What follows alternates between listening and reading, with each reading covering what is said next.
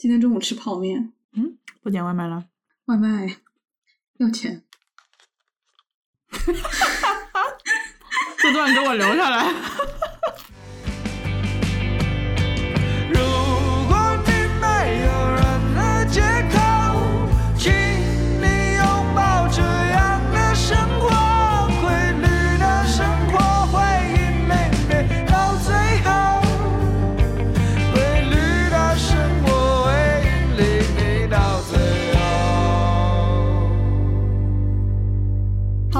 好，欢迎收听啊是猫咪呀。这是一档由爱猫咪更爱人类的老于和小吴共同发起的，在故事里找猫咪的播客。我们致力于挖掘宝藏人物，探索人性的幽微，以及研究一切奇妙人事物之间的连接。今天的我是为声音盒子打广告的女主播。欧某一上来就这么硬吗？是的，那我就先配合一下，你来说说什么是声音盒子。其实也不只是声音盒子哈。本期节目加入了单向空间和小宇宙联合发起的声音快门计划活动啊、我们和三十多位播客朋友一起用声音的方式记录生活里面动人的瞬间。特别要说的是啊，单向空间专门为此打造了一款名叫“声音盒子”的产品啊，里面记录了一百零一个声音片段。这个盒子呢，女主播前两周收到了样品啊，嗯，就是打开了就想要做个 vlog 的水平。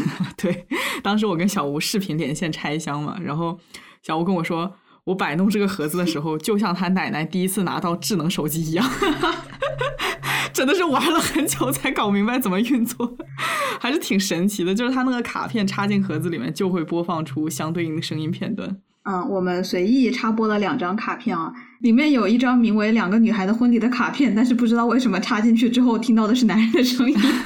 好像听的是背面，我记得应该背面是什么我忘记了，但是翻过来之后是那个两个女孩的婚礼，然后我们没有听那个，实际上，哦，是这个样子吗？对对。呃，然后我还听了一个拉拉听了都会叫的橘猫换橘子。啊，对，那个真的特别可爱。呃，那么就是说，有兴趣的朋友可以在本期节目的 show notes 当中点击链接购买，购买时备注“啊是猫咪啊”，可以获得福利明信片。嗯，反正大家购买的话就量力而行啊，不要盲目消费。有你这么打广告的吗？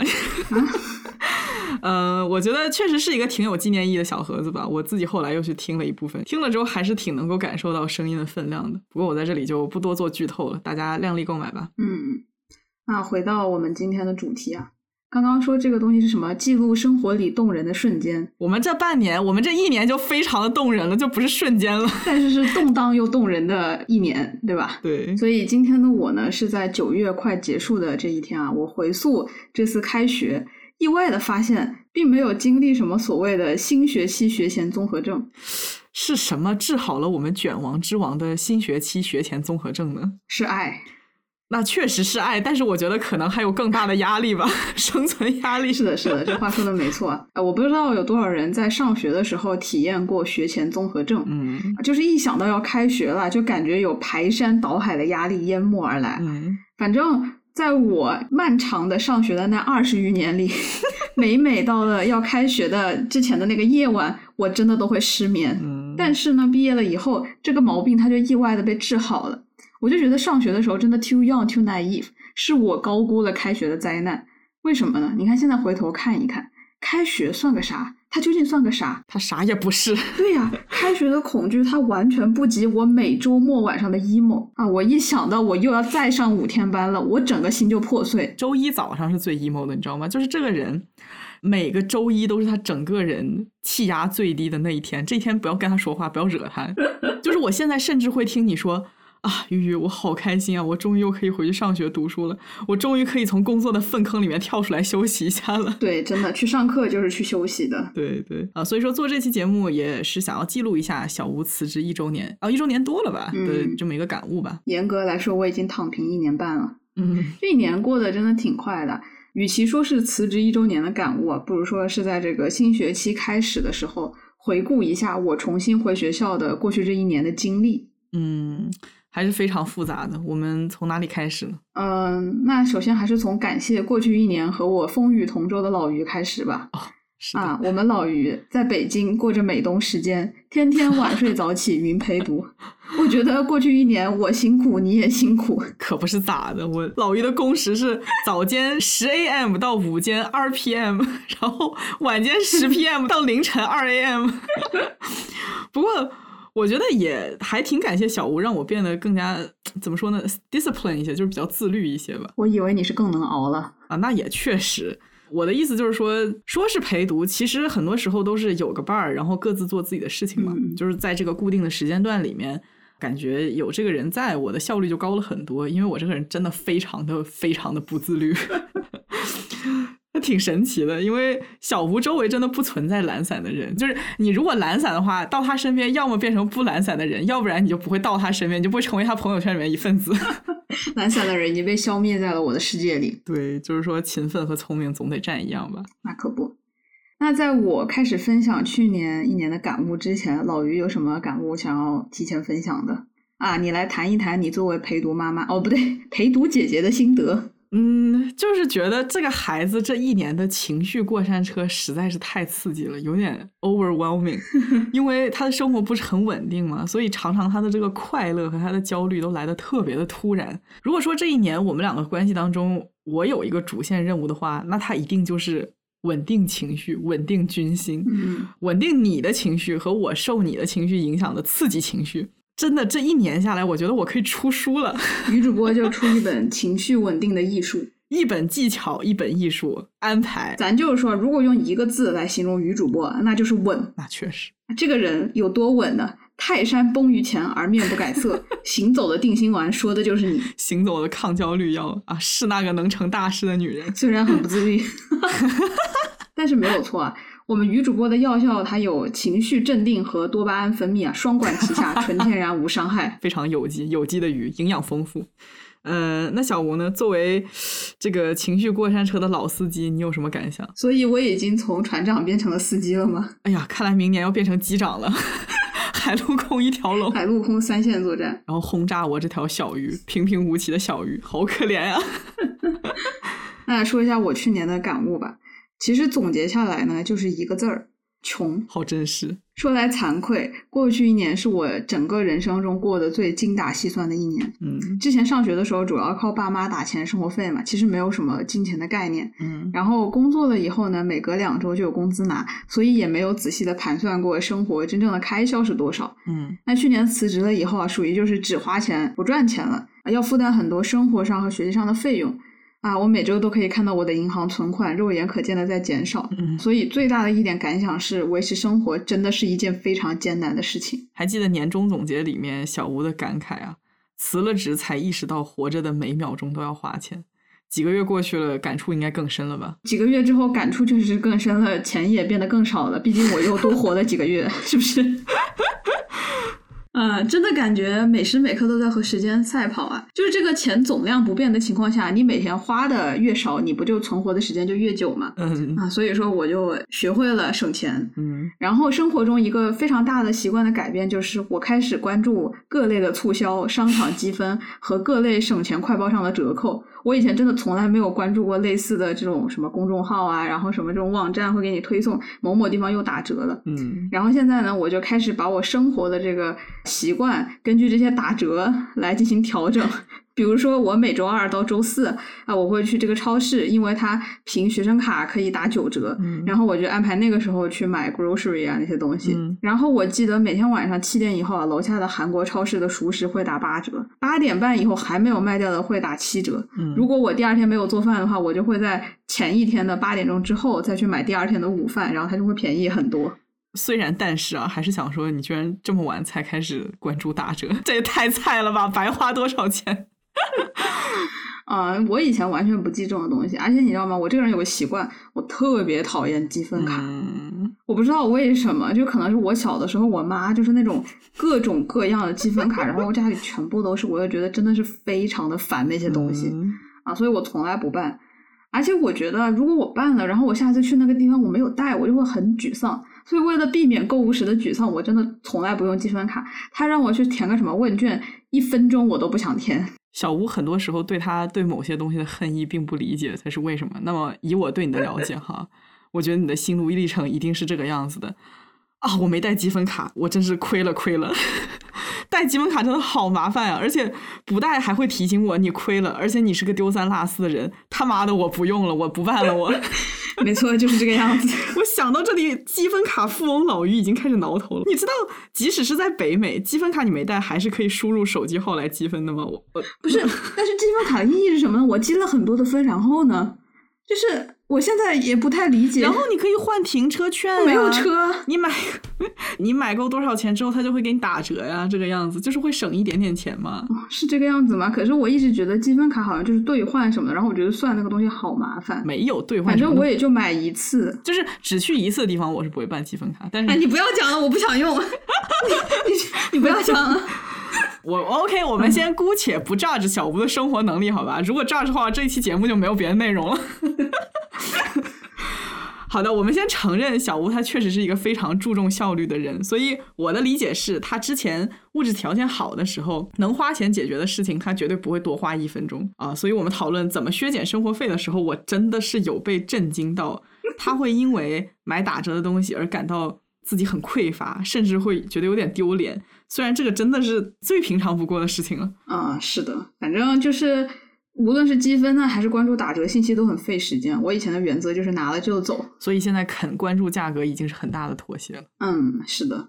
然后呢，过去一年其实我没有买过一件新衣服，也没有消耗任何不必要的消费品，尤其是这个电子消费品啊。尽管抠抠缩缩，但无奈啊，我就赶上了这个非常不好的高通胀的时候。嗯，在这个环境下，我觉得我省钱就是白省，对吧？就是我省了，它又涨价了。省了并不能增长你的存活时间，但是不省就会缩短你的存活时间。真的是就是这个样子的。北美这个通胀有多夸张呢？我举个例子吧。去年开学的时候，我记得在楼下韩国超市买的一盒 sushi，就寿司，大概是七点九九刀。嗯，然后现在呢，已经是十点九九刀了，涨了将近百分之四十啊，姐妹们！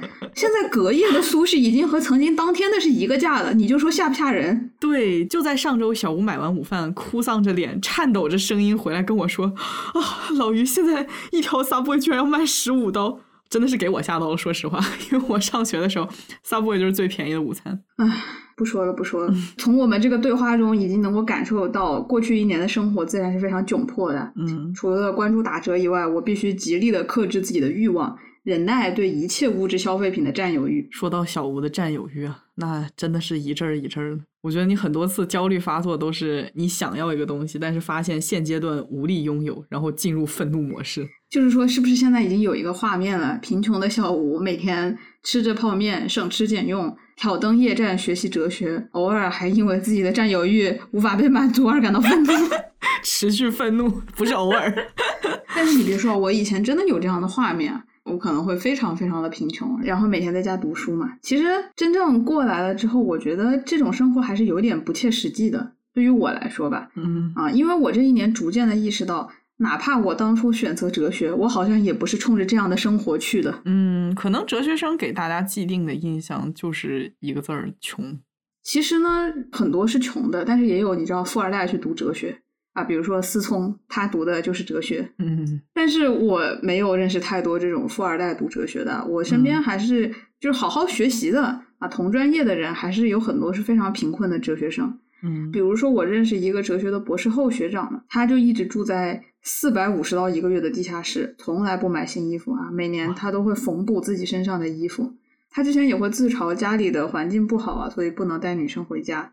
但是我问他，我说：“哎，你不想赚钱吗？你对工作赚钱没兴趣吗？”他说：“完全不感兴趣。嗯，或许这样的心态反而适合寒窗苦读对，就是说他本身对物质就没有什么要求，那他自然不会因为赚不到钱而感到苦恼。”是的，我觉得我就不是这样的人，就我还是一个对生活品质有一些要求的人啊，这个很难改。嗯，其实我也不知道怎么改，所以也没有什么可羞愧的吧。我确实不是那种什么地方都能住，然后非常吃苦耐劳的个性。嗯，这点我跟你比较像。我觉得难处恰恰在于，因为你家庭，因为过去工作的原因，你对物质有要求，而整个成长过程就是这样被熏陶的，这个很难突然改掉。嗯，你这一年中，很多时候进退两难，都是因为你又想要求真，但是你又不能在物质匮乏的状态下求真，也就是说，你要先赚钱才能去求真，这跟你的本意又产生了冲突，然后突然就被禁锢住了，感觉好像做什么都不太对。对，我觉得这是一部分。然后家庭也是一部分吧，父母的教育，我父母都是做生意的商人，就市民心态很重，嗯嗯，然后他们其实出身也不是特别好，也没有读过什么书。嗯对于青年时期的他们，大概在我这么大的时候，生活非常非常的苦，所以赚钱啊脱贫对于他们的人生来说是非常非常重要的事情。嗯在物质匮乏的状态下求真啊，其实也不是不行，但是我好像真的没有办法像我朋友一样，只留下很少的行李，穿一两件衣服，然后大部分时候泡面啊、面包果腹。你到底什么时候才能够明白？当你说其实也不是不行的时候，那就是不行。小吴就是不愿意说出“我不行”这三个字，你是有多爱面子？哎我想说的是，在物质匮乏的状态下求真，这个本质上是不矛盾的。就理论上来但是说，你不行。Yeah，我不行。但是理论上来说，人只要活着，思维还能运转，你不就可以求真吗？不是说一定要很有钱才行。嗯但是对于我来说，yes，我确实做不到。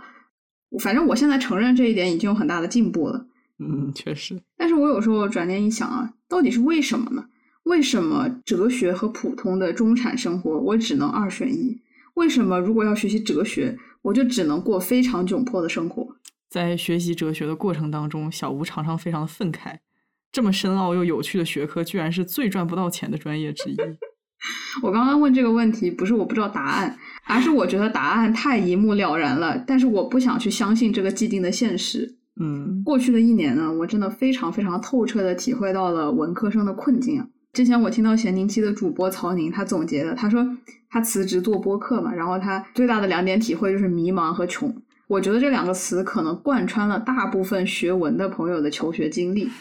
那穷就不用说了吧，刚刚说了这么多，嗯接着说说迷茫吧。我觉得迷茫就是大部分的文科生他真的不知道自己可以做什么。嗯实不相瞒啊，我最开始读书的时候有考虑出去打短工、做做兼职啥的，然后我发现啊，几乎没有什么文科生可以做的事情。嗯所以在过去的一年来呢，我做过家教，帮别人改过文书，甚至还短暂兼职了留学中心顾问。嗯最后发现真的是不靠谱。如果没有活儿的话，你这周就没有收入，嗯就真的是非常的煎熬，嗯，对吧？小吴是没回国呀，国内这种活儿可多了。对，他在这边就没什么。然后有人也会说，那如果你想要一个稳定一点的工作呢，比如说啊、你每周都有固定的小时，那么你就只能接受最低薪水，比如说你去咖啡厅当服务员啊，去奶茶店打工啊。嗯但是你们知道咖啡店有多卷吗？因为这个事儿它没有门槛，你知道吗？所以基本上是以貌取人。你这个形象好的、笑容灿烂的、会来事儿的，他就更容易找到工作。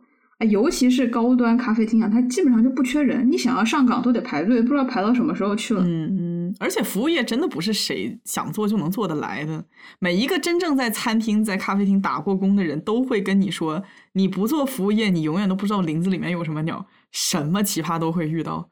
他们日常的工作就是为了工资、为了小费，跟各种各样的奇葩们卖笑，绝对不是一件容易的事情。我觉得服务业对于我这种内向的人简直就是灾难。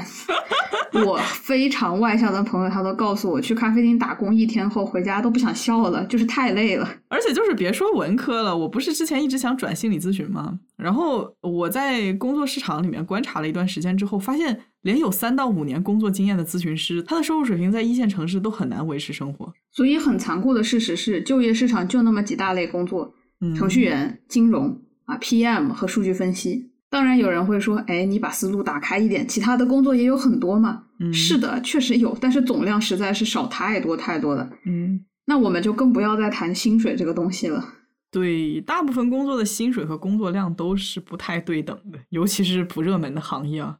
就比如我们做播客的，你做八十个小时，后期也赚不到什么钱的，朋友们，真的，我一直以为我们是亏本在做。这是你以为吗？这不是事实吗？是的呢，贴人贴钱。虽然我觉得它很有意义吧，我愿意为爱发电，但是你偶尔一想到你去做热门行业的工作的话，每个小时怎么也能赚个，you know，反正就是不少吧，心里还是会觉得有点不平衡。嗯，其实想想真的很不公平啊！我认识的文科生有很聪明的，嗯但是他们只能做着非常低薪的工作，在咖啡厅、餐馆、奶茶店打工，嗯，或者是逼急了代写。确实，这一点想起来也很费解哦。你说写好一篇好文章的难度，需要这个组织能力、架构能力、清晰的逻辑、批判性思维、创造力，这可不比写代码简单哦。嗯，然而，你写好文章，你能赚个什么钱？除非是好到能出书。嗯但你即使代码写的非常的一般般，你找个程序员的工作，时薪还是能轻轻松松五六十刀一个小时嘛。是像哲学这种非常需要抽象思维能力和逻辑能力的学科，其实和程序员的 skill set 真的是高度重合。你这是在给哲学生推荐新的求职方向吗？不是我推荐，而是好像百分之六十的哲学生都去当程序员了。啊，还 真是、啊看到我，们学校的数据，好神奇。哎，就是哲学生脱贫一条路，全民转码。嗯，不过确实，你仔细想一想，读了哲学的话，你出来能干啥？搞研究吗？做教职吗？是的，并没有完全对口的工作呢。完全对口的应该是成为哲学家。我觉得哲学家好专一啊！你看，现在如果学个数据科学啊，你可以做啊、商业分析，你可以做产品经理，你可以做工程师、架构师。但是你学哲学，似乎如果没有跨学科的背景的话，你出来就是做哲学家，嗯，你可以直接说你出来就是失业。毕业即失业。其实哲学家也没有很专一了，他们可以做的工作还是蛮多的嘛，什么 consulting 咨询啊，什么政策分析、产品营销、产品经理、嗯人力资源、文秘，还可以考公，这些都能做。但是他们确实不是直接对口的工作啊，我觉得这可能也是所有文科生最迷茫的一个大点啊。就我在学校学了那么多东西，学了很多的理论，但是我不知道我了解的这些理论之后，我毕业了能干嘛？嗯学 CS、工程、统计的学生，你在学习的过程中非常能够明确的知道你自己在学习什么样的技能啊，你出来之后你工作的东西也是学校里面教过的，但是哲学就不行，我们学的就是一大堆软技能，你真的要去求职，那确实只能靠自己后天的再去学一些别的东西，或者是靠自己的包装。就还挺适合开万事屋的。嗯，其实这个在我看来也是失业了。你的你对就业的要求真的很高。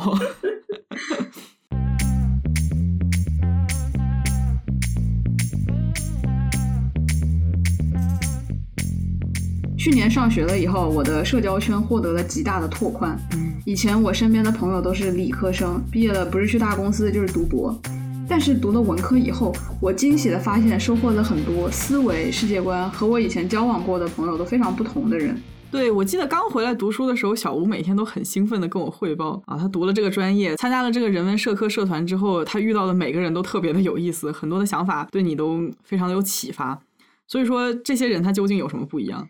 啊，确实，我交往过的理科生、文科生啊，他们对这个世界的思考和和这个世界打交道的方式是非常不一样的。嗯，就不可否认的是，科技创新是第一生产力嘛。我们所身处的时代就已经决定了科技是未来的发展方向。嗯近些年，我们经常可以在朋友圈啊或者亲朋好友那里听说，啊、某某做的程序员或者在科技行业从业啊，年薪百万。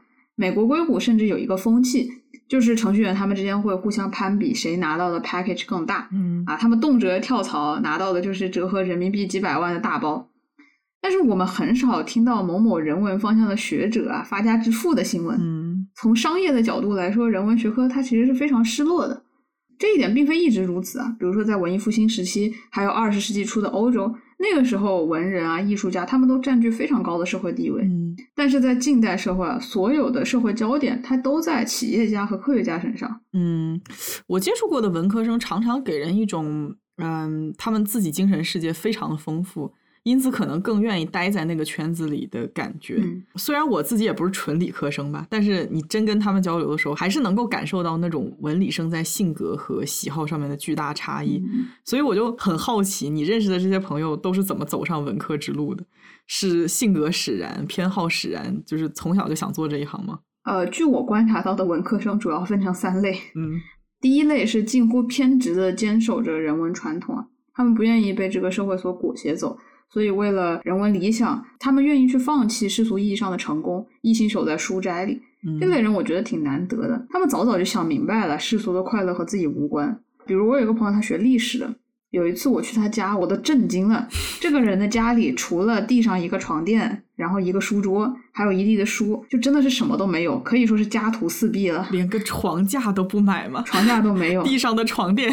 对他每天就是基本上住在图书馆吧，读书写论文。嗯，哇，这才是真正的 minimalist。这个这个中文叫什么？是极简主义极？简主义者？嗯，对。第二类就是他们一开始也不知道为什么学文科，可能是因为数学实在是太差了啊，所以为了读个好学校就曲线救国了。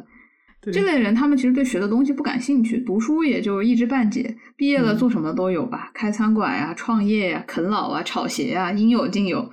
可以说他们读文科就是一个偶然。不知道大家记不记得我们初高中的时候有那种文理班嘛？然后文科班占年级总人数十分之一不到，里面其实真正想学文的人寥寥无几，剩下的都是理科成绩差的，或者是无处安置的体育生、插班生。正是这种分班的存在吧，以及你说的那种因为别的都不行，所以只能从文的人存在，让人很容易对文科产生偏见。当然，还有一些真正有人文热情的人，他们喜欢文科，并且本可以在这些领域做出卓越的贡献。呃，但是为了前途考虑呢，在家人的唆使下去了理科班。嗯毕竟家长会说，你成绩这么好，你又不是没学上，你干嘛读文科想不开？我觉得我就是这个样子，最终没有能够成为艺术生的。回想我小时候画画弹琴，真的非常有天赋和热情，但是就是碍于成绩太好，唉，谁谁不是呢？都是因为成绩太好了，所以被耽误了。哎，我好了好了，打住，又要被骂凡尔赛了。那我说第三类啊，我觉得其实是更普遍的文科生，嗯他们是对人文学科感兴趣的，然后学习的过程中也获得了很多的乐趣。但是，一提到人生规划什么的，至少在上学的时候会选择我暂时不想，先享受学习的过程，之后再看看读研往什么方向转。也就是说，本科还是为了理想，嗯到了研究生就主要是为了面包。我认识的有做传媒的、嗯市场营销的、教育的啊，当然还是转码呀、转量化的方向更多了。大学的尽头是转码。是的，每一个学科的尽头好像都是转码。嗯啊，当然不要说的这么绝对吧，我就觉得真的是很多很多人最后都踏上了成为程序员的路。当然，这条路呢也不是那么的好走，就勉强上了。嗯 事实上就是如此啊，很残酷。我们这个时代并不需要太多的哲学家啊。当然，这句话也不是那么的准确。从改善物质生活的角度来说，这个时代其实完全不需要哲学家。但是从改善精神生活的角度来说，这个时代真的是太太太太缺乏哲学家了。嗯他们对一个国家的 GDP 是没有用处的，对实现什么民族富强那更没有用处，对稳固人心也没有什么用处。哲学家其实是很招人讨厌的，比如说苏格拉底在雅典天天上街和人家说话，动不动就质疑权威。他和那些把贵族、达官显贵，自以为通晓很多道理、拥有很多智慧的政客对话，不断的提出问题啊，深究概念，用这种方式，他最后发现，哎，你们这些人啥都不知道，所以他遭到城邦中的人的怨恨，最终被处以了死刑。嗯，这一点似乎从古至今都没有改变过。很多人用尽办法遮盖自己的无知和无能啊，对于他们来说，哲学家的存在相当于逼迫自己暴露自己想要遮蔽的部分，那肯定是会被讨厌的。对，很多人文社科的学者，他们都充当了这样的角色，他们总是在批判、质疑。如果你问一个科学家，你对这个世界有什么贡献，他可以拿出自己的专利，拿出他的理论所推动的产品，无论是电灯、蒸汽机、汽车、智能手机、芯片、手机软件，这些带给我们生活极大便利的东西的出现啊，都和科技的发展息息相关。但如果你问一个人文社科学者，你对这个世界有什么贡献，他们会告诉你一些相当抽象的东西。因为他们所做的学问啊，是人心的学问，是人的生存境况的学问，是人们在这个社会里集体生活所呈现出来的集体状态的学问，是全人类文明发展的学问，是关于精神文化载体的学问。人文社科的学者，他们去记录、去批判、去反思，是为了营造一种更贴切人类本性的生活环境、政治结构、社会框架，或者是回答一些人们不会去思考的大问题。啊，那如果说社会科学像是经济学啊、政治学，还能对我们生活产生一些可见的影响，那么纯粹的人文学科啊，文史哲，那真的是大大的啊，我这里打个引号吧，无用之学。哎，你说这是不是也意味着在社会当中关注人的心灵是无用的？嗯，我觉得看怎么定义人的心灵吧。如果说把人的思维活动、想法当成是一个课题来研究破解，当成是为了持续推动生产力的要素，当成是资本家赚钱的秘诀，嗯那我觉得这个研究人性的学问可太有用了。比如说很常见这个大数据，猜你喜欢什么啊，然后给你推什么，促进消费，还有什么行为经济学啊、消费者行为学啊，什么这学那学的，那这些东西都是在推测人性。嗯这些技术的目的是为了预测，最终实现控制、管理、操控、改变人心。这可真的是发财的好学问。嗯毕竟知道你想什么了，就可以让你买什么，对吧？但是我觉得以上的这些方式呢，其实是充满了对人性的亵渎啊。嗯，所以其实我一直觉得什么市场营销啊，研究这种消费者行为，哎，怎么说呢？Good luck。似乎他们带着一种傲慢啊，嗯人性的奥秘已经被他们简化成了一些公式，存在着一些能够被数据完全解释的规律。但是真正讨论人性的学问啊，它对于人，它首先是一个尊重，嗯它需要尊重人类内心广阔的世界。嗯因为我一直觉得人类内心的这个世界和我们所面对的这个外部的世界是同样深邃、同样广阔的。科学家他们可能做的是研究这个外部世界的奥秘，而哲学家、文学家他们研究的是人类内心这个深不见底的深邃的世界，这个充满着神秘的世界。所以你要带着尊崇的心，连着自己的心灵和感知去体会别人的处境，去体会人类的生存境况。嗯嗯，我对你说的亵渎有不一样的理解吧，就是说他，嗯就是说他实际上是在无视人心的复杂性，因此他才能够把人心简化成公式。他能够简化成公式的那部分嗯实际上是不完整的，呃，非理性、无法预测的那个部分，研究不明白，那就当它不存在，或者你给它打上无用的标签，这个是一种亵渎，对我来说。是的，但是另一方面啊，就是说这种研究越多，你反而发现人们的整个思想也被简化了嘛。就比如说，你如果每天都刷小红书的话，你就发现自己的思想也变得越来越对你被 train 了，对你越来越单一了。嗯啊，两方面都有作用吧。就是让我想到苏格拉底在说的，就是说你这人一生你要做的事情是要不断的修炼自己的灵魂。所以说，我觉得像这些所谓的啊，靠着破解人心赚钱的这些学问啊，他们一方面呢是不尊重人性的深邃，另一方面他们其实也是弱化了人对于灵魂修炼的这个必要性。嗯嗯，确实，它慢慢的让你变得更加的简单了，甚至告诉你，哎，你没什么必要做那些东西，嗯，你就嗯听我的就好了。确实，当然啊，有人会跟我说，他说这个人文社科也不是没有用啊，啊我学到了也有很多技能啊，比如说沟通能力、语言能力、写作能力、批判性思维，这些我觉得同意都是很实用的技能，但是都不应该成为你学习这些学科的目的。啊，我我认为人文学科的学生不应该去过度的强调这些学科能够带来的实用技能，这就好像你在那个炒面里面找肉丝是一样的。嗯是的，这个肉丝呢它存在，它也是这个炒面的一个非常关键的东西。但是如果你的目的是为了吃肉，你去吃牛排岂不是更好？嗯嗯啊、事实上，我觉得每一个文科生都需要一个基本的觉悟，就是我学的这类东西对于改善人类的物质条件，对于改善我家人的物质条件，啊，对于改善我自己将来的生活状况，是不会有什么大用处的。你不觉得这对于对文科很有热情的人来说是很难接受的事实吗？嗯，接受不了这一点，那还是别读了，读了也不纯粹。嘿，怎么这样呢？我想说的是，你就别说有热情的文科生吧，就是这个经常被你科普哲学知识的我都很难接受，嗯 接受这个哲学对物质生活无法有大贡献的事实。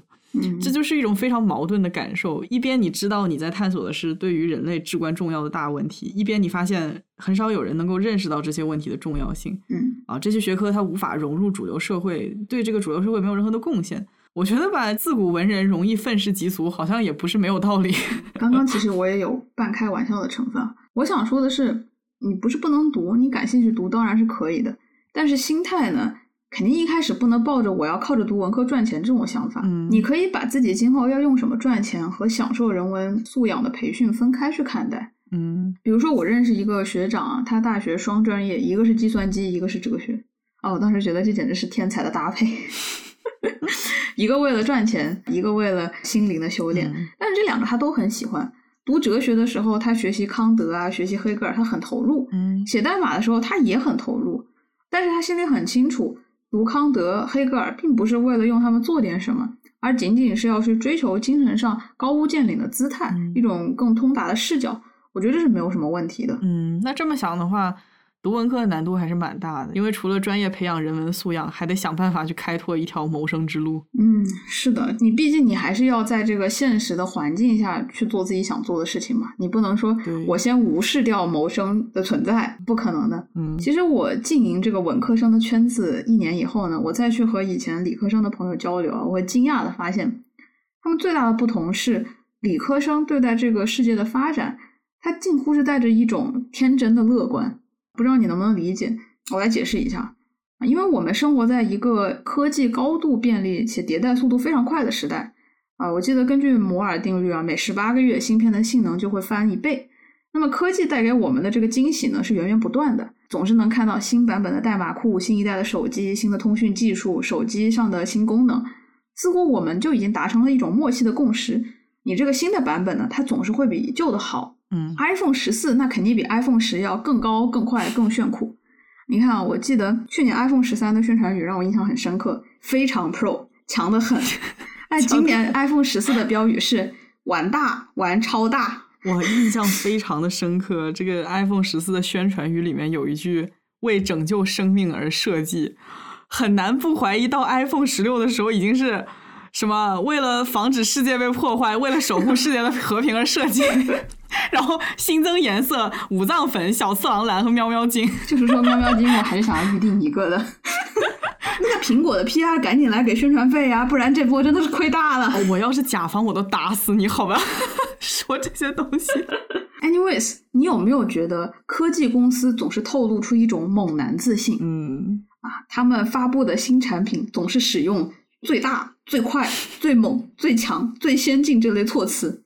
你听一听，是不是充满了一些暗示？是的动不动就要颠覆世界，重新定义某某，就真的是野心很大。对，我觉得科技公司和自信猛男最相似的点在于啊，你是不是真的大、真的强、真的猛、真的持久，它不重要，咱们先放在一边，哎，先把牛往大了吹再说。你去问很多程序员啊，世界是怎么样的？你觉得我们时代的生活是怎么样的？他们要么就是觉得你在问什么啊，也不会给你回应。但是你如果强行让他们给你个回应，他们会说：“嗯你在说什么？这个世界当然是变好了，科技进步了，嗯我们总是朝着更大、更强、更猛的方向发展，不是吗？我去年啊和一个搞计算机的朋友吃饭，然后就为了这个问题引起了争论。嗯他说：“你去看看生产力，去看看世界贫困指数，你难道在否认这个世界变得越来越好了？几十年前，人类的生产力不过现在的四十分之一。现在我们有了机器，有了生物技术，在机器人的协助下，人类的耕种效率大大提升。多少人原来吃不饱饭，现在丰衣足食？呃，我不否认这一点啊，但是我想说，我也不会这么乐观。嗯因为当我们提到产能提升的时候，有没有考虑到全球以美国主导的资本主义霸权？有没有考虑到对于第三世界国家的剥削？有没有考虑到民主的衰退和暴政？有没有考虑到全球气候问题？有没有考虑到地方寡头政治、精英政治？有没有考虑到资本主义既得利益集团勾结所引发的社会结构性不公？唉，说起来好累。不敢吱声。当然，他最后反驳我，他说：“哎，你们文科生想这么多，操这么多心，累不累？你这属于是吃饱了饭撑的。”我觉得更可能面对的反驳是：如果人人都像你们文科生操心这么多方的利益，那科技怎么进步，发展怎么继续啊？呃，你为了一个更大的、更有益于全人类的目标，你去剥削、牺牲一部分人的利益，似乎就变得合理了起来。嗯嗯可能身处那个圈子的人很少有机会目睹这些负面影响，自然也不会去多想这些东西与自己看到的未来是相关的。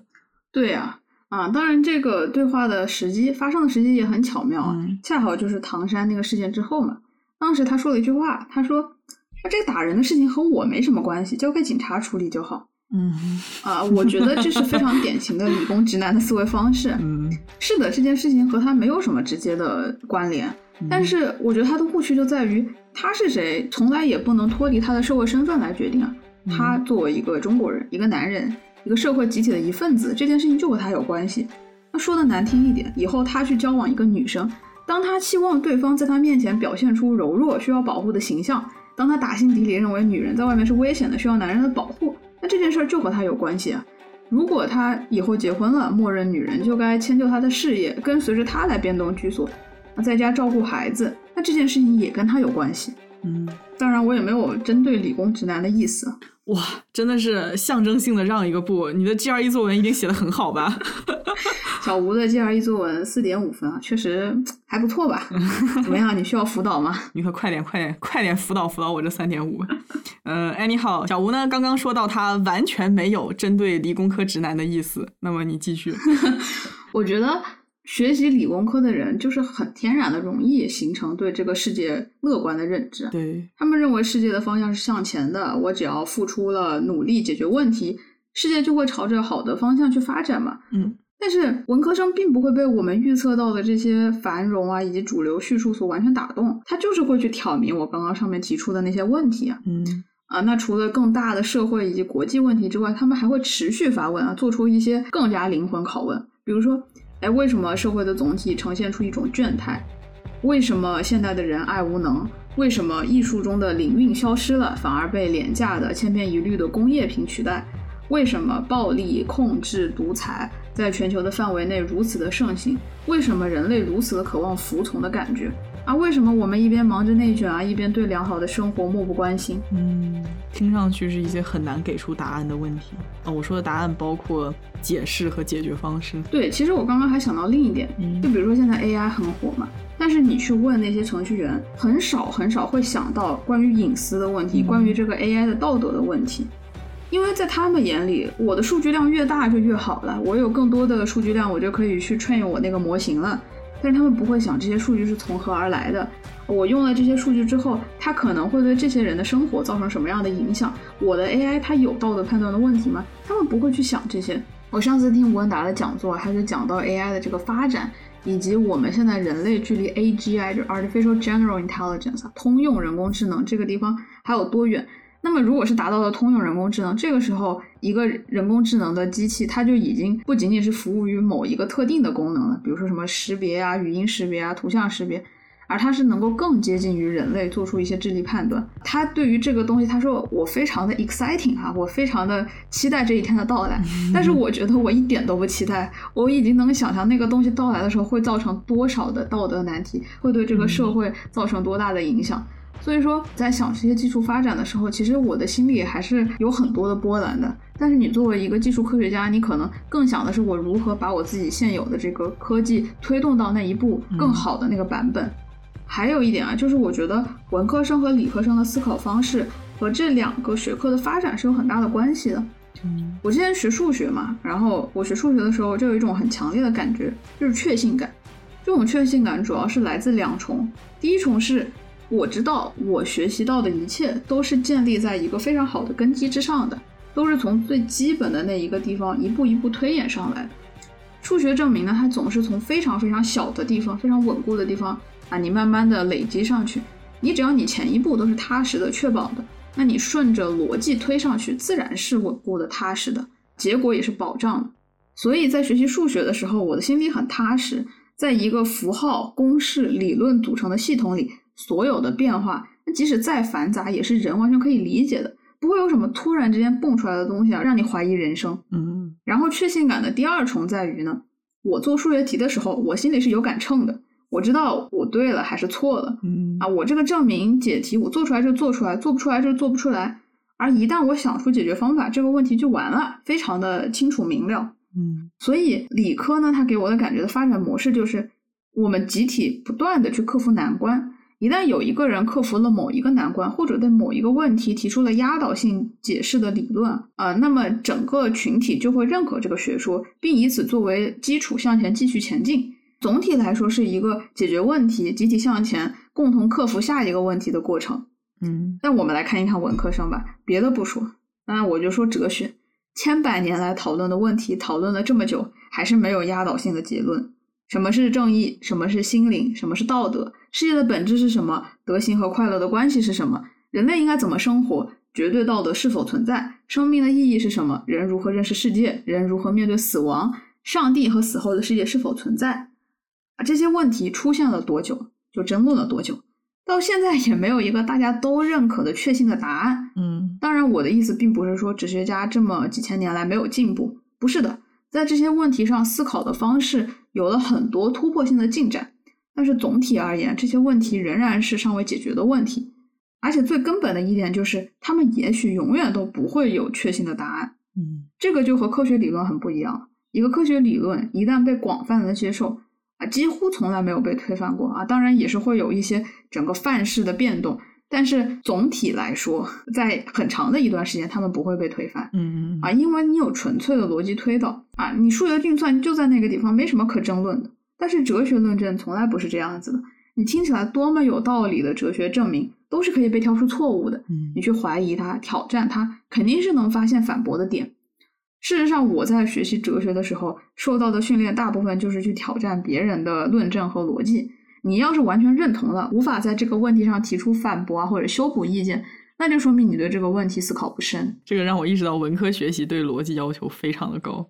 特别有意思的一个对比是，因为我这个人逻辑性不是很强嘛，小吴读书的时候常常会给我发一些论证，然后我看完之后就会给他回复说说天呐，这也太有道理了，这个也好有道理，那个也无法反驳。我就是特别喜欢给你发这种东西，然后你就被糊弄了。小吴 be like，我就是喜欢看你笨笨的样子。对，然后小吴就会说你这傻子又被糊弄了，然后开始指出这个哪里薄弱，哪里可以攻击，然后我真的就恍然大悟说，哦，你听起来好像更有道理。总之，逻辑不强的人搞哲学的体验就是你们说的都很对，我无法反驳。我之前看赵林的《西方哲学史演讲录》，我很喜欢他对哲学的一个定义。他说，哲学就是一种不断的进行自我否认和自我超越的怀疑精神和批判意识，嗯就是对那些永无确定性答案的形而上学问题的一种执着追求。啊、这一点我是非常认同的。啊、如果我们用盖房子做比喻吧，我觉得科学呢，它就是所有人一步一步齐力的找到最好的一砖一瓦，嗯打牢固的地基，然后建起一座大厦。那哲学是什么呢？我觉得常常是盖了一个房子，也可能是一群人一起盖了一个房子，嗯，然后呢，另外一群人他们就不断的用极端的恶劣的天气去考验它，看看它薄弱的地方在哪儿，这里敲一敲，那里敲一敲，然后有一天发现那个房子垮了，这个时候就只能把它推倒重建。好欠哦。嗯，所以说这个房子的名字叫做真理是吗？哲学家的终极目标就是建造一个在任何情况下都不会倒的真理之屋。小鱼的悟性很高，哲学家们确实是认为啊，真理是在反复的追问、批判和推倒重来中被无限接近的。嗯啊，虽然这个过程中有很多的不确定性，可能很多哲学家他穷尽一生啊，就是看到自己的房子建起来然后塌了的过程。唉，吓哎，那如果是自己辛辛苦苦造的房子被某个论证击倒了，那个是一种嗯信仰崩塌的体验吗？还是说激起了你的战斗欲，越挫越勇？我会这么问，主要是因为我第一次看你的哲学论文的时候，不是发现了一个小小的逻辑漏洞嘛，然后我就跟你说了之后，你跟我说你越想越难受，结果又改了好久，不知道你纠结的心情具体是什么样子的。确实是很沮丧了。对呀、就是本来觉得已经很好了，然后突然之间发现，哎，这个东西没有考虑到。然后如果我再考虑这个问题，可能整个东西它就有一点点站不住脚了。会有这样嗯非常痛苦的时候吧，就是你可能需要再从头来。嗯，但是还是要不断探索啦啊！我觉得尽管是有沮丧，但是这个过程中还是有很多很多的收获的。嗯。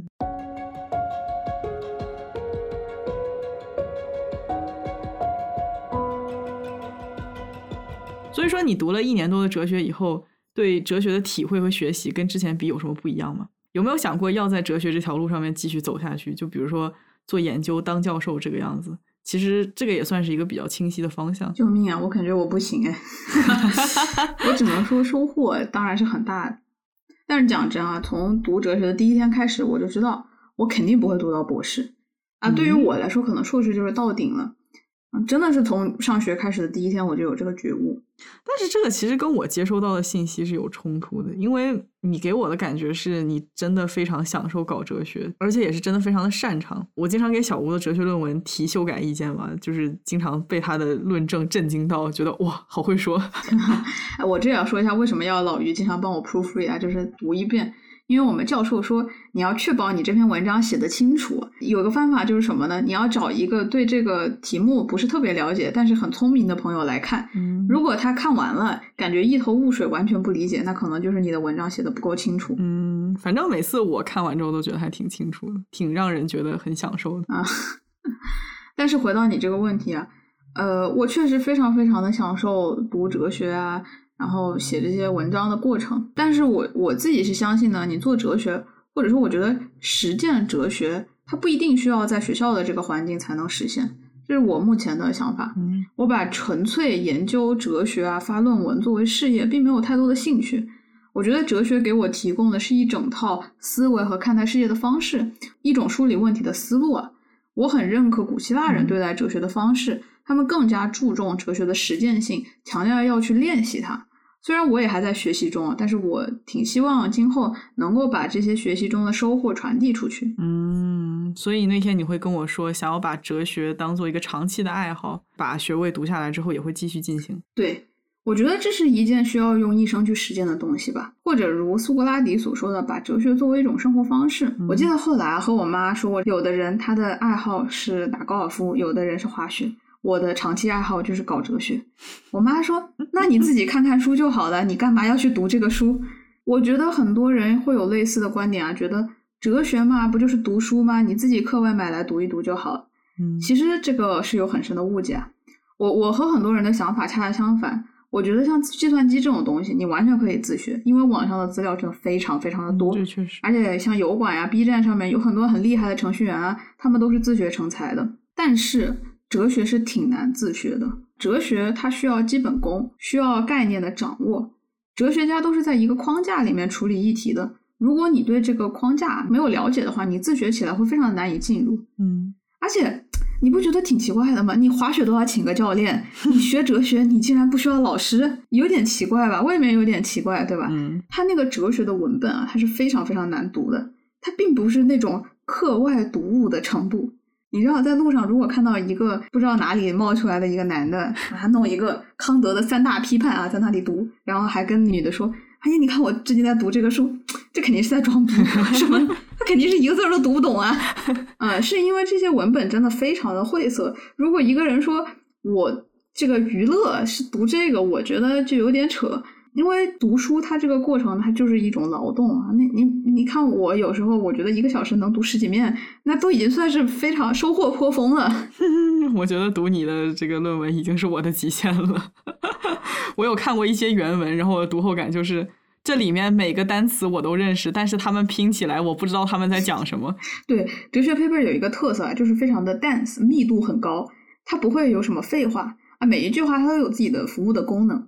哲学论文，你读的时候，如果你觉得，哎，这个作者他好像翻来覆去在讲同一件事情，那肯定是没有读懂，因为哲学家们基本上不会重复自己，他们每一个点之间都有细微的不同。嗯作者他在很细心的剖析一个问题啊，他要求面面俱到，就是这个原因啊。哲学 paper 非常的密度很高，就就是干货满满，所以读起来需要非常的专注。你有时候你跳过了一两句话，或者其中一个点没搞明白，你后面可能就跟不上了。对，这也是我喜欢哲学写作的原因啊！你知道很多文科的写作废话很多，啊，你这个地方 hook 一下，东东拉西扯，然后你再说一个大议题，你再慢慢收拢。哲学 paper 从来不扯这些有的没的，他就直接交代问题，单刀直入。是那个哲学 paper 写的很好，但是一个 email 不会写的小吴了，非常讨厌讲客套话。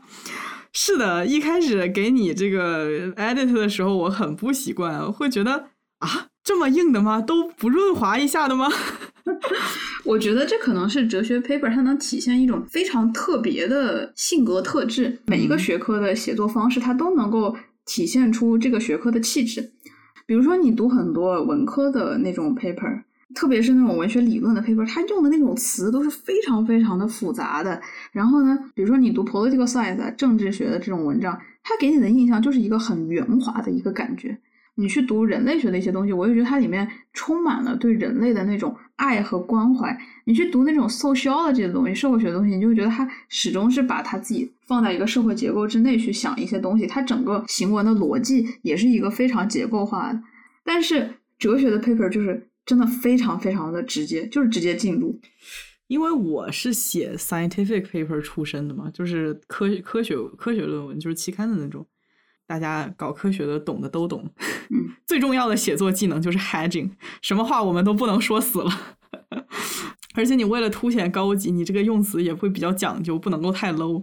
但是哲学论文就是不一样，整个它这个 tone 就是非常的 assertive。怎么说呢？就是让人觉得你你这话说出来你就是对的。对你首先你要写这个东西，我觉得你整个状态你是要非常笃定的，因为你要去说服别人，你要去让别人去接受你这个观点。那你一定要对自己的观点首先是自信的，你不能讲的闪烁其词，不就是到处都是人家可以去攻击你的薄弱点了吗？放在这个 scientific paper 的这个视角去讲的话，就是相当于呃，我闪烁其词的地方，你们都可以再去做 future studies。啊，是的，是的，哲学 paper 就是需要你用最简单的单词，越简单越好。你这个 GRE 词汇越少出现越好。嗯你简单的词就能说清楚的，你就不要搞什么花枝招展的东西了。对，就是很注意用词的准确性嘛。哲学文章的好，给人的感觉是他写的很妙，写的很恰到好处，而且行文很朴实，普通人都能够读懂，都能够开悟，而不是说文笔好的那种好。嗯，主要是要清楚。对，啊，当然扯远了。我刚才想说的是，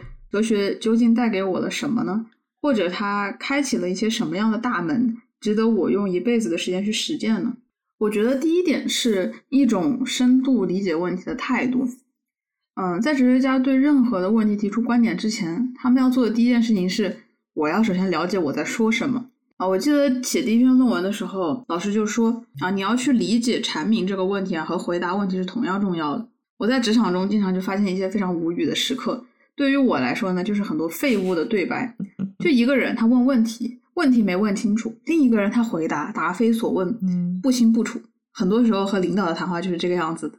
提问者啊、因为他不能很直白的问出自己想问的问题，他就会用各种 political 的那种东西闪烁其词。而那个听到问题的人哦，他比起理解别人的问题到底要说什么，他更希望能够快速的给出答案。因为你回答问题会给人一种很聪明的感觉，很懂的感觉，而你试图理解问题这个行为呢，看起来就像是无用功。嗯生活中也是这个样子啊。对于太多太多的事情，人们往往都是还没搞清楚前后经过就盲目站队，先找个立场，然后就开始发言了。嗯抱着这样的观点，我觉得大部分的观点输出啊，都对问题的讨论没有建树，也就是一堆垃圾输出。好笑的就是在社交媒体上，人们其实不在意你对问题理解的深度如何，他们更在意的是你的观点是否辛辣，是否让人爽到。嗯所以在缺乏引导的公共舆论呢，往往低效就在于没有一个洪亮的声音来帮助人们去真正理解一个事情的原委，嗯四面就吹起了不同立场的号角，争哪一方的声音更大。嗯，可能这个正是大部分人际交往容易让人感觉到疲倦的原因吧。在社交中，趣味和和谐，以及在场各位的面子，肯定是大于你们的讨论内容的。嗯嗯，你很少会看到平常生活当中人们会像哲学家一样对某一个主题进行有条理的剖析和发言，对别人的观点给出积极的回应和批判。往往是在座每个人七嘴八舌说了一大堆，但是又好像什么都没说，说了但没完全说。嗯每个人都希望这个对话能够体面的结束。换句话说，就是生活中大部分的交流都不是以讨论什么有意义的问题为目的的，而哲学是能够提供这样的机会。对，对我之前有一个朋友问我，他说在学校读哲学有什么好处？我觉得其一当然就是我之前说的，对于非常艰涩的文本，有一个老师带着你去探索它、穿越它啊，不然很容易迷路。但其二就是，可能真的只有在学校这个环境啊，你才会看到一些学生，他们带着求知的目光，以严肃的态度去思考一些不着边际的话题。什么是存在？什么是人生的意义？什么是爱情？什么是知识？你想想，等我们踏入社会了，还有多少机会去深度思考这些？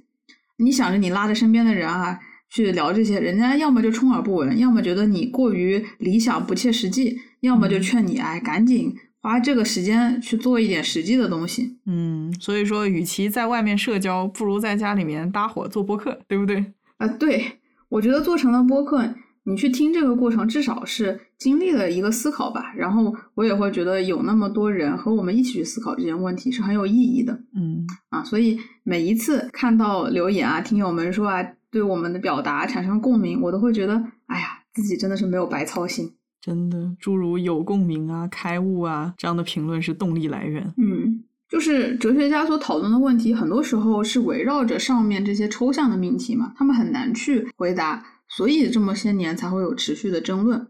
然后哲学带给我的另一个很大的感悟就是，我去梳理这些争论的时候啊，就意识到，一旦你去真正的倾听、进入另一方的思想，你就会发现，对一个问题，无论你持有何种观点，它都会有很深层的原因。你也都会从这个探究的过程中学习到很多东西。比如说，作为一个坚定的无神论者，我从未思考过上帝是否存在这样的命题。嗯我觉得这个东西就是一目了然啊！你你为什么会有人去想它？为什么它还能成为一个严肃的哲学命题？所以我一开始的想法就是开什么玩笑？Obviously，这个当然上帝不存在啦。关于那些什么上帝创世纪的说法，我觉得简直是脱离科学常识的瞎扯。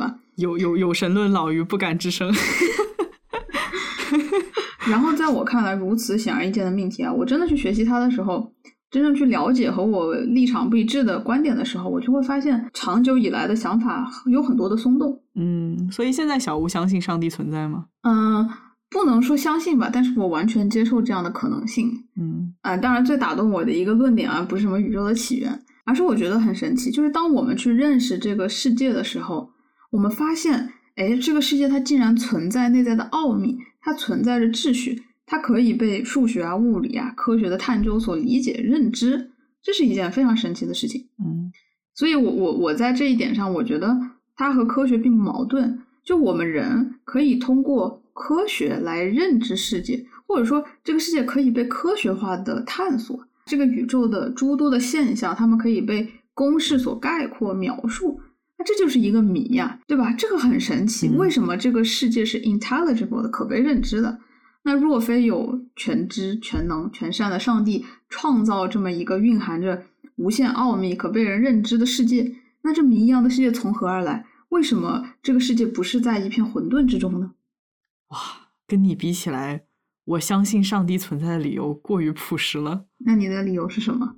我的证据是人间还存在爱与希望，因为以人的本性来看，如果说没有神的存在，那人间是不可能有爱与希望的，所以那神一定存在。这里确实是看出了我们之间的巨大的差异。当然，我觉得从哲学的视角去听你的理由，嗯，有道理啊。虽然你的论证还可以更加的精细一点，也也就是说，其实你对人类的本性做出一些假设，就比比如说像霍布斯在《利维坦》里说的啊，人类在自由的状态之下，它是有一些属性的嘛。嗯呃，基于我们都有同等的智力和体力，人类都具有野心，而人类都具有对于死亡的恐惧和对荣誉的渴望。那么，人类都有同样的 right of nature 统治万物的权利。嗯所以说，在这样的原始状态下呢，啊，人类就会为了生存、荣誉和实现野心，进入一种无序的私斗的状态。嗯，在这个时候，合作是难以建立的对，其实人的本性和动物的本性没有什么区别。啊。在你看来是这样。啊，啊，所以就是还是挺接近霍布斯说的嘛，就是在自然的状态之下，公正和道德这这种东西是很难建立的。嗯所以你的前提一呢，就是假设了这样一种基于动物性的竞争的残忍的人类的本性 小吴也太会说了吧，燃起来了。啊。我想想啊，那你的前提二是啊，你观察到人间存在着爱、道德、秩序，人与人之间的相互关心，这是一种更接近实证的观察吧。但是也不无道理啊，人类文明的建立以及人与人之间存在着诸多有爱的现象，这确实是很难从自然状态中直接推演出来。嗯嗯，那么前提三就是有且只有上帝的存在，能够让人走出无序的自然状态。啊，上帝为人类注入了性、善和希望，并确保了存在绝对的公正的道德真相。啊，所以呢，就基于这几点，你得出了结论：上帝存在。你们现在知道为什么我说读小吴的哲学论文很令人享受了吧？不是我吹吧？别别别别别，求求求你了，这个真的是，这个太太临时了。但其实我在说的时候，我就意识到其中有一部分需要重新措辞。啊，以上这个呢，并不是一个非常好的 argument，但是确实是一个尝试，嗯也也是一个小小的示范吧。就哲学家他其实总是在做这种事情，就是不断的在完善他们的论证，回应有可能面临的挑战。比如说这第三个假设，我觉得就很值得怀疑：只有上帝才能确保人间有爱吗？人类就不能在社会生活中建立起爱心吗？还有更加可疑的一点，为什么要假设性本好斗的人类？啊，人人不是上帝的产物吗？那上帝创造人的时候，为什么要先预设这样的属性，然后再给他们注入好了好了好了爱与希望？好了，好了，好了，这个就是小吴哲学家的日常，就是跟自己打架，可以打很久。而且当他自己打赢了自己的时候，都会处在我真是个垃圾和我真棒并存的状态。可以说，搞哲学的他还有头发，他还没有得双向情感障碍，他的精神状态还算正常，那都是对哲学的不尊重。你你胡说，就你话多。没有了。我是想说，还是会有很多想不明白的地方。那嗯显然就是上述的论证呢是存在很多漏洞的。嗯啊，你说的没错，我就是会在这些东西里面较劲很久嘛。我之前还跟同学说啊，我用了一个下午去想一个哲学论证，这真的是一个 luxury 啊，一种奢侈。因为我的同学们，他们正在挥汗如雨的准备面试、敲代码、创造价值，我却在那里思考一些完全不着边际的东西。嗯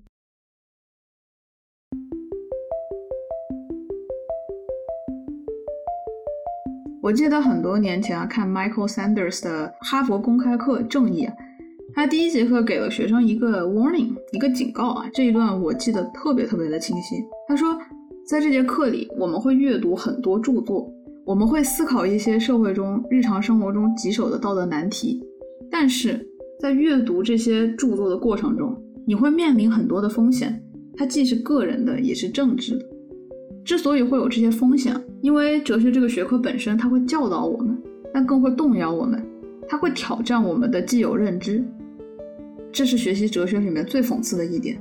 你学习哲学，它这里可能尤其指的是道德哲学，最难的一点在于，它在教我们一些我们貌似本就知道的东西。它需要首先把我们熟悉的、已经知道答案的命题陌生化。于是，在你思考这件事情的过程中，熟悉的东西变得陌生了。哲学让我们重新认识熟悉的东西，而在这个陌生化的过程中，那些习以为常的、你自以为理所应当的，都变得非常奇怪。而最大的风险在于什么？在于一旦熟悉的变得陌生了、奇怪了，你就再也无法用平常的目光去看待它。Self-knowledge，自我认知，就像是失去的纯真。尽管认识自我会带来很多的不安，但一旦踏上这条路，就再也无法回到无知的状态。这个过程是不可逆的。啊，我好想回到无知的状态。鱼鱼深刻地领会到了自我认知过程中的不安和痛苦。我深刻的领会到了单身的哲学家都是强心脏。这个过程呢，基本等同于地狱走一遭，没有个人拖着，实在是不太行。说实话，啊，苏格拉底说：“我最大的智慧是认识到自己的无知。”他通过 Elenchus 反诘法，也就是上街和各种各样的人辩论，在询问中探索的方式啊，发现大部分人尽管声称自己很有知识，但是对于人生最基本的问题啊，有关道德、美德的知识的、政治的这些知识，他们都是一无所知的。鱼鱼偶尔也会希望自己是无知的，且认识不到自己的无知。你想想，这是一件多么幸福的事情！哎，这就是苏格拉底所说的 double ignorance，啊 双重无知。你嗯既无知，你还认识不到自己的无知。你知道这个会有什么后果吗？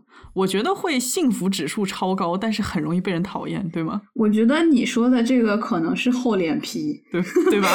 他和 double ignorance 还是有一些区别的。嗯，最大的后果，我觉得可能是，嗯，你无知者无畏的人呢、很容易不加思索的走上错误的人生道路。我跟你说，这种人他只有一种生存之道，就是他的运气特别的好，不假思索走上的道路，意外的都是对的。真的不是我杠啊，但是我想说，你说的这种运气好，它可能指向了一生顺遂、无风无雨。嗯，对于生来富贵的人，家里不破产，也没被诈骗；对于生来不富贵的人，他也能靠着后天的努力成就一番事业。是的，这也许是世俗意义上还不错的一生。嗯，小吴马上就要诞世了。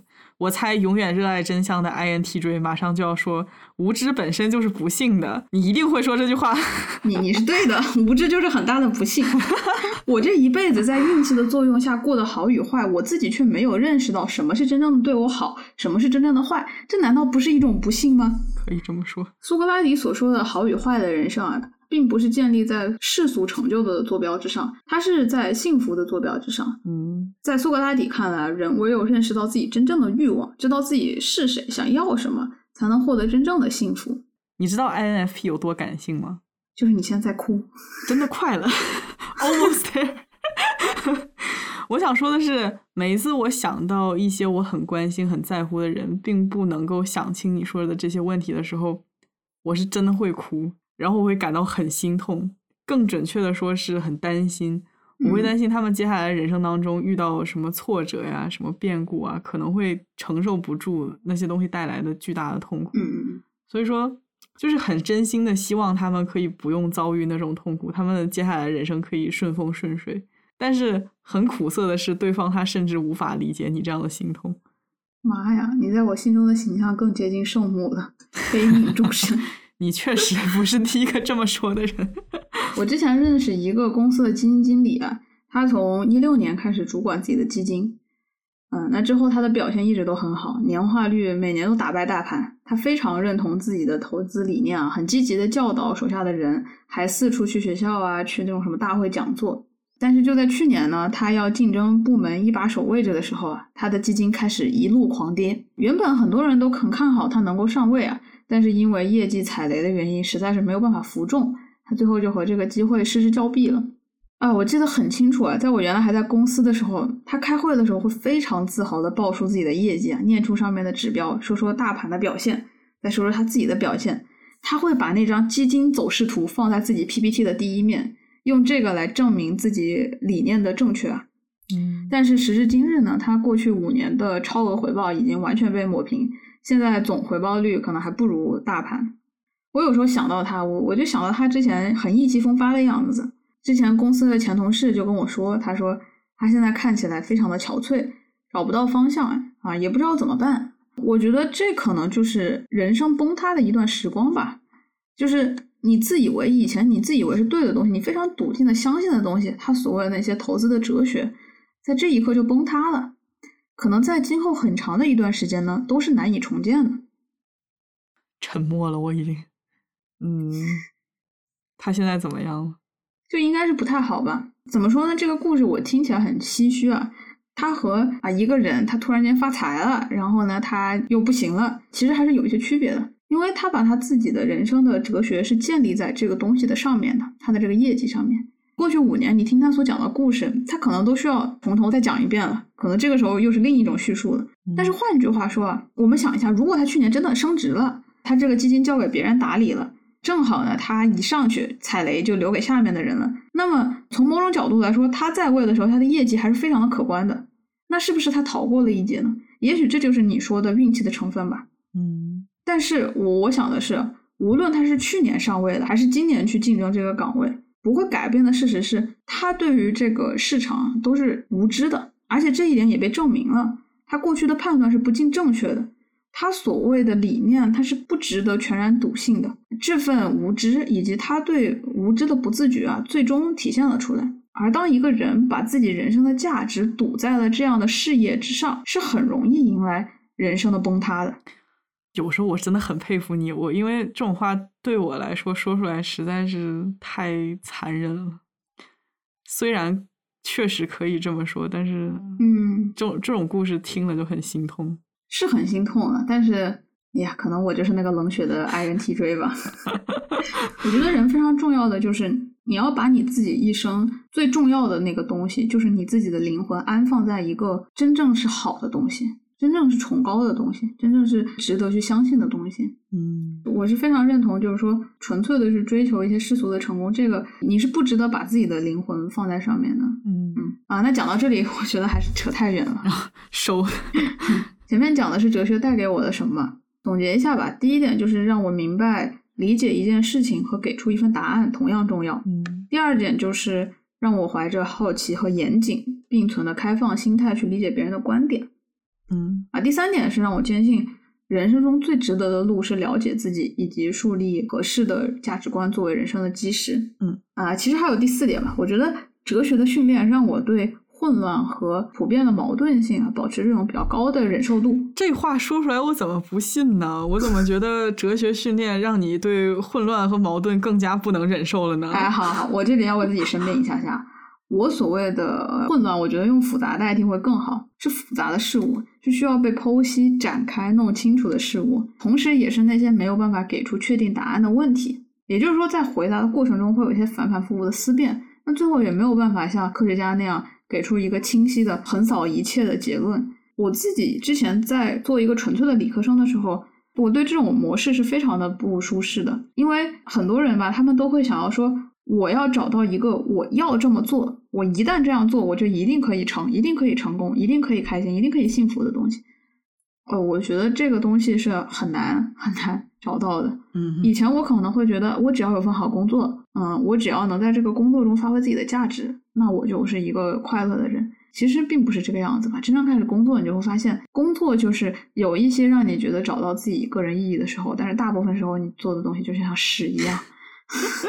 总体来说，我是非常欣赏思考一些很复杂的问题。但是你说的没错，与此同时，我对 bullshit，也就是胡言乱语、无稽之谈的忍受能力更低了。就我有时候听到有些领导讲话呀，我就在想，哎，你做这么高了，你怎么说话前后矛盾、满口胡诌，真的是让人受不了。真的很严格，有时候跟小吴说话还蛮有负担的。啊，先思而后言，对吧？啊，还有一点吧，我觉得从这个角度上，哲学它也给了我一种勇敢，让我去敢于质疑所谓的权威。比如说，有些专家吧，他总觉得自己说的话都应该被别人奉为真理。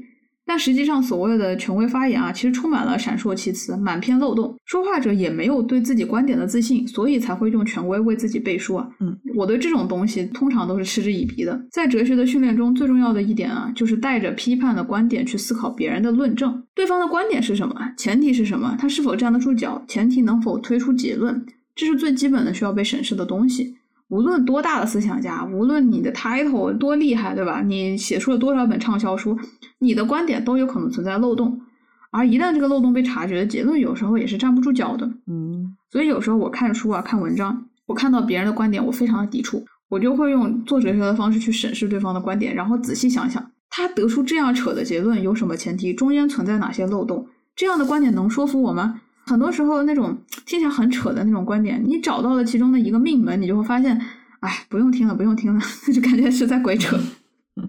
所以理论真的是能够帮我去捍卫一些我认为真正重要的东西。嗯，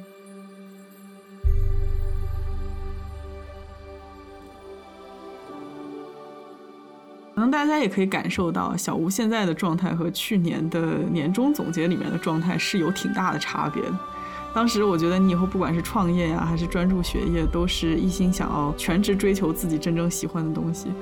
不过经过这个这几个月的时间，最近又开始求职，这个中间经历了什么？为什么做出这样的选择？为什么做出这样的选择？你还用问吗？当然是因为太穷了。讲了这么多，挥刀的一开始受到了现实的捶打。是暴打。这个事儿呢，确实是有一些复杂的。当年辞职的时候吧，对工作很厌倦，然后觉得创意型的工作对人生提供了一些激情吧，所以我一直是一个小跑前进的昂扬的姿态。嗯，但是去年这一年呢，因为实在是环境太不好了，而且出了一些糟心事，家里呢也出现了一些财政的状况，所以一直都是很担心钱的问题吧。啊，老于陪我这一年经历这些，肯定是深有感触可太有感触了，沉浸式体验了财政危机，啊。就是虽然说你没有穷到，但是呢，你跟着我也是穷了一遭 有穷到真的。嗯，去年一年整个国内的整个气候都不太好嘛，我想很多人家里可能都感觉到了经济的压力。嗯我家呢也不例外，就是去年年底吧，刚开始听到家里出现财政危机的时候，我真的很心烦，因为好不容易下了决心，真的想要 focus 在学业上嗯啊，但无论我多么想集中注意力啊，我都会三天两头被各种消息搞得胆战心惊。嗯，其实是一个非常非常恐惧、沮丧和烦闷的一个状态。嗯其实刚开学不久，我就有一种感觉，就虽然我也是读本科，但是我看到周围那些零二年、零三年的面孔，我始终没有办法和他们这些十八九岁的小朋友一样，嗯我们的心境也很不一样。我是没有办法真正的把学习作为一个完完全全的主业，心无旁骛，因为他们和我当年一样，他们有父母撑腰，他们有父母给钱遮风挡雨，营造一个非常舒适、不需要为物质发愁的学习环境啊。然后我现在自己开始拉扯自己的生活呢，就挺佩服我爸妈的。我现在一个人操心生活、操心学费都有点捉襟见肘。我爸妈呢，之前在我读大学的时候，不仅要负担整个家庭的开支，还要负责我天价的学费和生活费。呃，我真的是难以想象。嗯，其实要不是跟着你经历这些，我都意识不到留学几年要花多少钱。大学期间你是不会去细想这些东西的，还可以没有负担的翘课出去玩儿。当你跟我说一门课都要上千刀的时候，我算下来一节课就要几百美金。那这个时候你想到这些，就会觉得我的妈呀，我居然翘了这种课。对我同学啊，他上学期 drop 了一门课嘛，退过了那个退费的 deadline，嗯然后他跟我说这一节课损失了六千刀。这只是一门课哦。我现在再回想自己的大学时光，就会觉得你真的就是花大价钱买了个学位，也没有怎么好好上课。或许就是能够无视开销的大学生活，才是真正的大学生活吧。我觉得我们现在这样充其量就是算成人班。能够无视开销的大学生活，才是真正有钱人的大学生活吧？是这样吗？是这样的，只有留学生会这个样子。我觉得我在大学遇到的很多本地生，还是会自己去打打兼职啊之类的。嗯嗯嗯，但是以成年人的心态去上课，是和那些大学生挺不一样的吧？嗯一方面，我不能像他们一样心无旁骛的只顾学业；另一方面呢，我就更加珍惜我接受教育的每一个小时。嗯。所以我不是一直跟你说，这样的心态还是有好处的，因为你不会那么在乎自己的成绩了。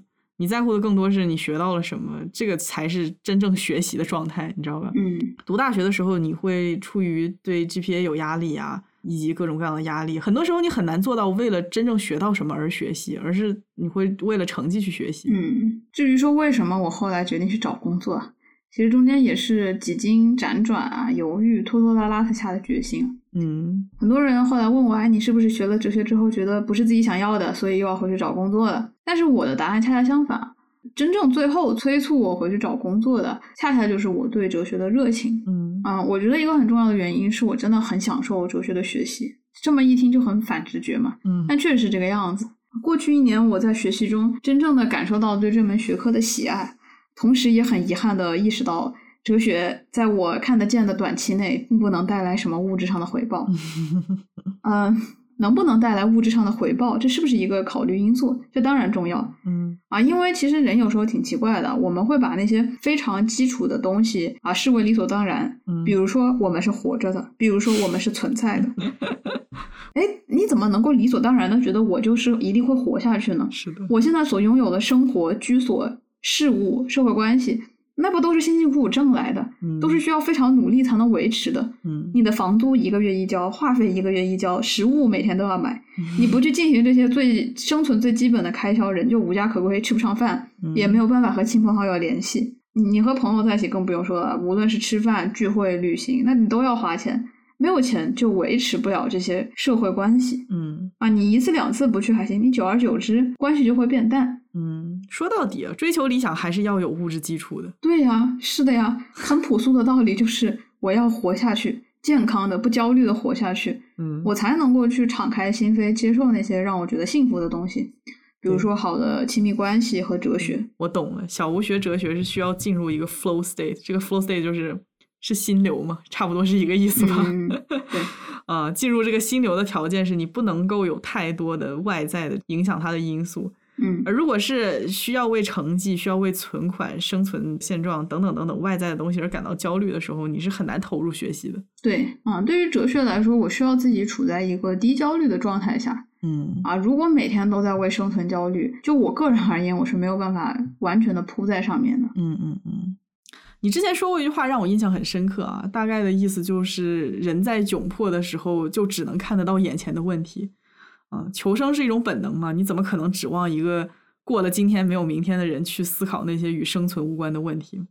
其实我并不是第一次听到这样的说法，但是没有真正经历过窘迫的话，很难感受到这些话的分量。我觉得对于亲密关系啊，也是这个样子。嗯有句古话不是说吗？“贫贱夫妻百事哀”，这个话真的没有错。在心理学和社会学也有很多研究表明，经济贫困的地区，家庭内部会出现更多的暴力啊，无论是在言语上还是肉体上的攻击，都会显著提高。嗯低收入家庭的家庭关系也会更加紧张，因为夫妻总是在面临生活中的矛盾和摩擦。嗯其实想想也是哦，在低收入的环境下，人在财政上没有安全感，就会时时刻刻处在一种戒备的状态。啊，一，种担心的 risk on 的状态，一种面向风险的模式。这个时候，人的神经就会更紧绷，更容易失控、烦躁、失去耐心。对，还有很容易被人忽略的一点，就是所有人都知道亲密关系的质量和沟通质量是息息相关的啊，沟通是解决大部分摩擦的良药，但是沟通真的非常花时间。这段时间我们两个一吵架，小吴最经常说的话就是真的不想再浪费这么多时间处理摩擦了。嗯，这种矛盾就让人很难受。你说处理摩擦它重要吗？非常的重要，这个样子才能维持感情。但是他每天都在为了生计奔波，时间似乎更应该用来挣钱啊、用来休息，否则的话，他活下去都很困难。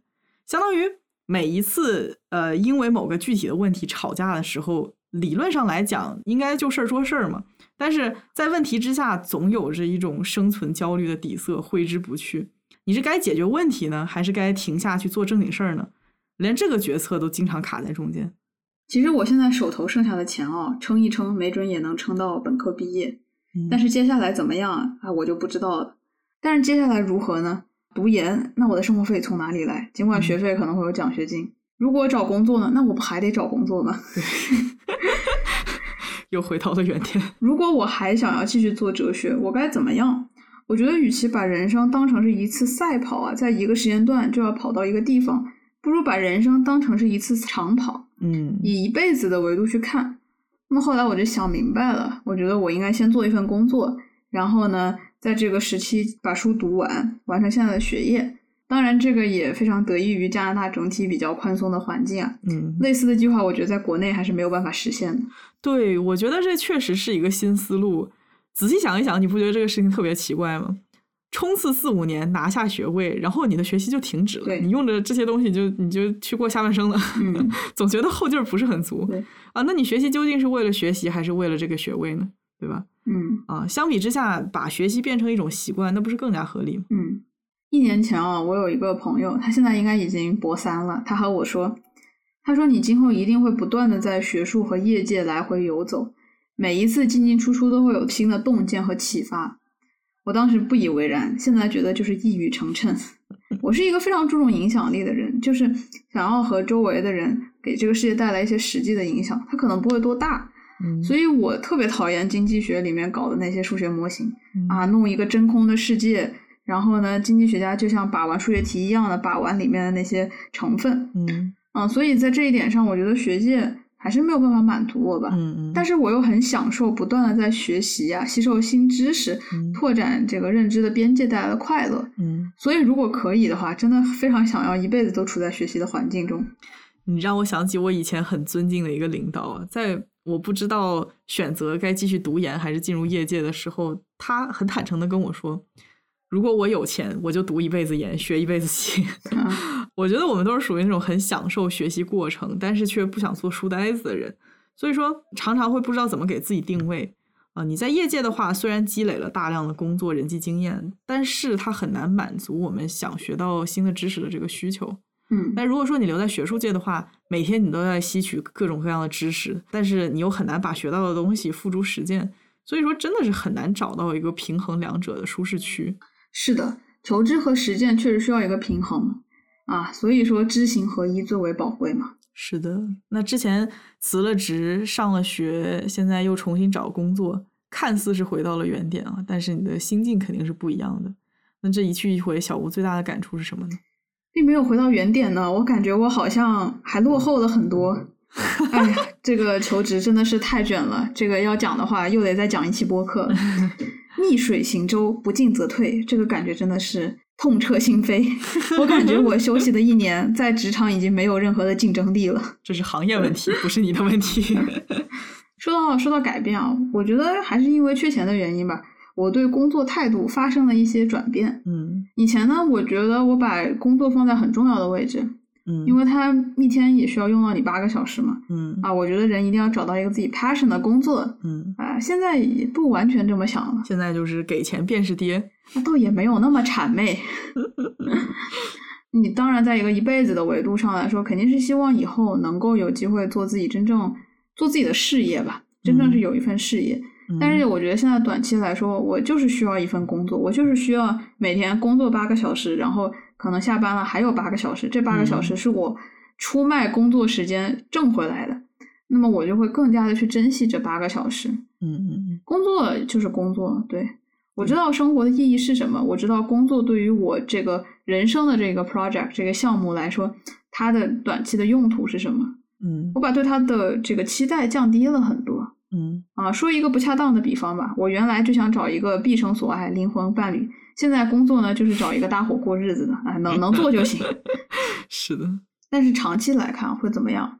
能不能做自己热爱的工作，还是要看机缘吧。人不能一口气就得到自己完全想要的东西。我觉得对对于年轻人也不现实。对啊，对啊，我一直觉得吧，这个事儿你不能想的太绝对，你要首先动手去做你很热爱的事情，然后你做的熟练了，你才能够知道它能不能生钱，它该怎么生钱，对吧？嗯就是说，你先找一个糟糠的工作，然后在这个空闲的时间做自己喜欢做的事情，你没准儿做了几年之后就发现，哎，他也能赚钱，甚至他都能养活你了啊！到时候你也有了一些积蓄，然后再投身进去会比较合适。嗯，我觉得去年总体来说还是一个充满了挫败和挫折的一年。明年会怎么样，我也不知道。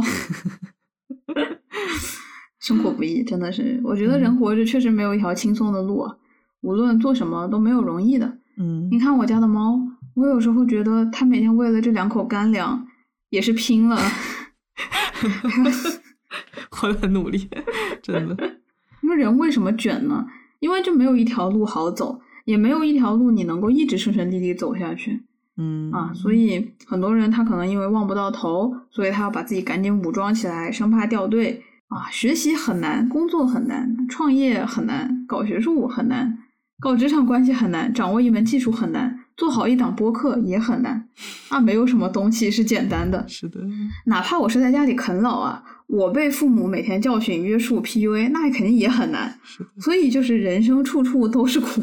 或许这就是真正长大的感觉吧。突然有一天，你就接受了，人生本身就是苦的。我们努力不过就是为了造点甜头，让它不要那么苦罢了。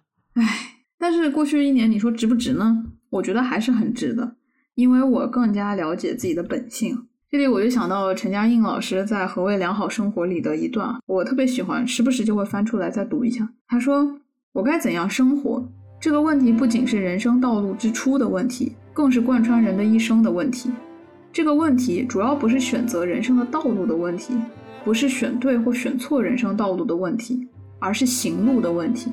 知道自己在走什么路，知道这条路该怎么走。我们是否贴切自己的真实天性行路？在最初选择人生道路的时候，没谁一开始通透了解自己的本性，了解周围环境，并预见环境的变化。我们一开始不可能通透了解自己的本性，这不在于我们还不够聪明，而在于我们的本性在一开始不够具体。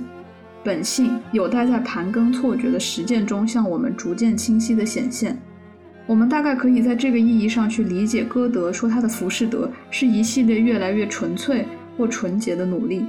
我把这个纯粹或纯洁理解为自身通透。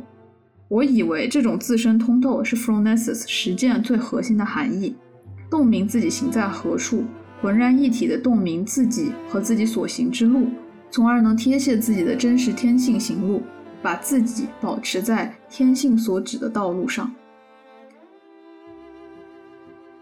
最近又读了这一段嘛，我觉得挺认同这一点的。人的本性，人的天性，你一开始是不尽了解的，你只有在实践，你只有在去生活之后，你才能够慢慢的了解到啊。所以还是要很努力的生活，努力的探索，很努力的做哲学、啊，把它作为一种生活方式。嗯，以上就是今天节目的全部内容。那我们下期节目再见，拜拜。拜拜。是所有的梦想都有终点，理想绝不会轻易改变。你聪明的脑都在努力往前，我努力的闭上眼。在这个孤独世界，我等待着。